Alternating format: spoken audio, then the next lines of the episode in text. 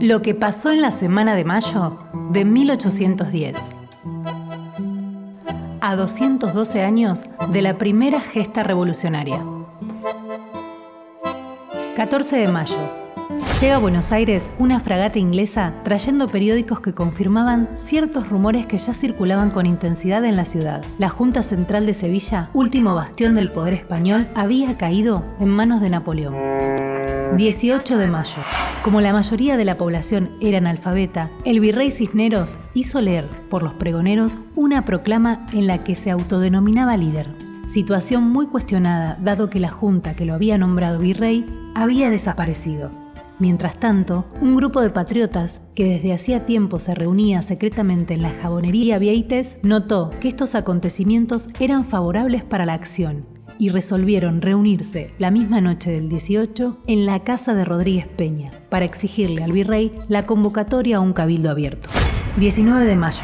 Por la mañana, después de pasar la noche en vela en intensas reuniones, Cornelio Saavedra y Manuel Belgrano le pidieron al alcalde Lezica la convocatoria a un cabildo abierto, al mismo tiempo que Juan José Castelli lo hizo ante el síndico Leiva.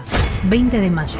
El virrey Cisneros pidió apoyo a los jefes militares. Todos se negaron. Castelli y Martín Rodríguez insistieron con el pedido de cabildo abierto. El virrey calificó el pedido como una insolencia y un atrevimiento y quiso improvisar un discurso. Ya que el pueblo no me quiere y el ejército me abandona, hacéis vosotros lo que le plazca. Finalmente convocó al cabildo para el día 22 de mayo. 21 de mayo. La reunión diaria del cabildo no se desarrolló con normalidad y tuvieron que interrumpirla. Afuera, en la Plaza de la Victoria, hoy Plaza de Mayo, se encontraba la Legión Infernal, unos 600 hombres armados con pistolas y puñales, liderados por French y Beruti. Pedían a gritos que se concretara la convocatoria al Cabildo Abierto. Leiva salió al balcón y lo anunció formalmente para el día siguiente, pero los infernales no depusieron su actitud y siguieron con los gritos que ahora pedían que el virrey fuera suspendido. 22 de mayo. De los 450 invitados para participar del Cabildo Abierto, solo concurrieron 251. En la plaza, French, Beruti y los infernales esperaban las novedades. La discusión fue álgida y empezaron los debates sobre si el virrey debía seguir o no en su cargo. El fiscal de la audiencia, Manuel Villota, advirtió que para poder tomar cualquier determinación había que consultar al resto del virreinato, confiando que el interior del país sería favorable a la permanencia del virrey. Juan José Paso respondió que no había tiempo que perder y que había que formar inmediatamente una junta de gobierno. La mayoría apoyaba la destitución del virrey, pero no había acuerdo sobre quién debía asumir el poder y por qué medios. Castelli propuso que fuera el pueblo a través del voto quien eligiese una junta de gobierno, mientras que el jefe de los patricios, Cornelio Saavedra, proponía que el nuevo gobierno fuera organizado directamente por el cabildo. El debate del 22 fue muy acalorado y pasional, con ideas desde conservadoras hasta revolucionarias. 23 de mayo. Por la mañana se reunió el cabildo para contar los votos emitidos el día anterior y se redactó un documento donde resumía que el señor virrey debía cesar en el mando y quedaba a cargo provisoriamente en el cabildo hasta la erección de una junta que ha de formar el mismo.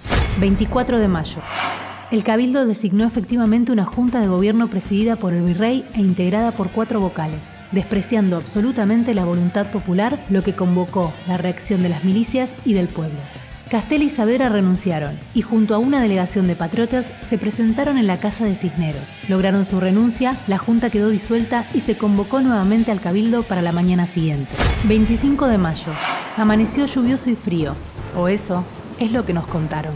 Sin embargo, grupos de vecinos y milicianos, encabezados por French y Beruti, se juntaron frente al cabildo a la espera de noticias. Pasaban las horas, continuaban las discusiones. Cuando la gente comenzaba a irse de la plaza, Beruti entró a la sala capitular, seguido de algunos infernales, y dijo: Señores del Cabildo, esto ya pasa de juguete. No estamos en circunstancias de que ustedes se burlen de nosotros con sandeces. ¿Sí o no? Pronto, señores, decirlo ahora mismo, porque no estamos dispuestos a sufrir demoras y engaños. Pero si volvemos con las armas en la mano, no responderemos de nada. Poco después, se anunció la nueva Junta de Gobierno. El presidente fue Cornelio Saavedra, los doctores Mariano Moreno y Juan José Paso, sus secretarios. Los seis vocales, Manuel Belgrano, Juan José Castelli, el militar Miguel de Ascuénega, el sacerdote Manuel Alberti y los comerciantes Juan Larrea y Domingo Mateo.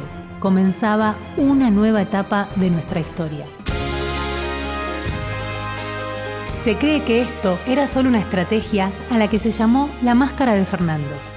Se decía que gobernaban en nombre del rey, pero en realidad querían declarar la independencia. Sin embargo, creían que todavía no había llegado el momento. La máscara de Fernando se mantuvo hasta el 9 de julio de 1816. Semana de Mayo. A 212 años de la primera gesta revolucionaria.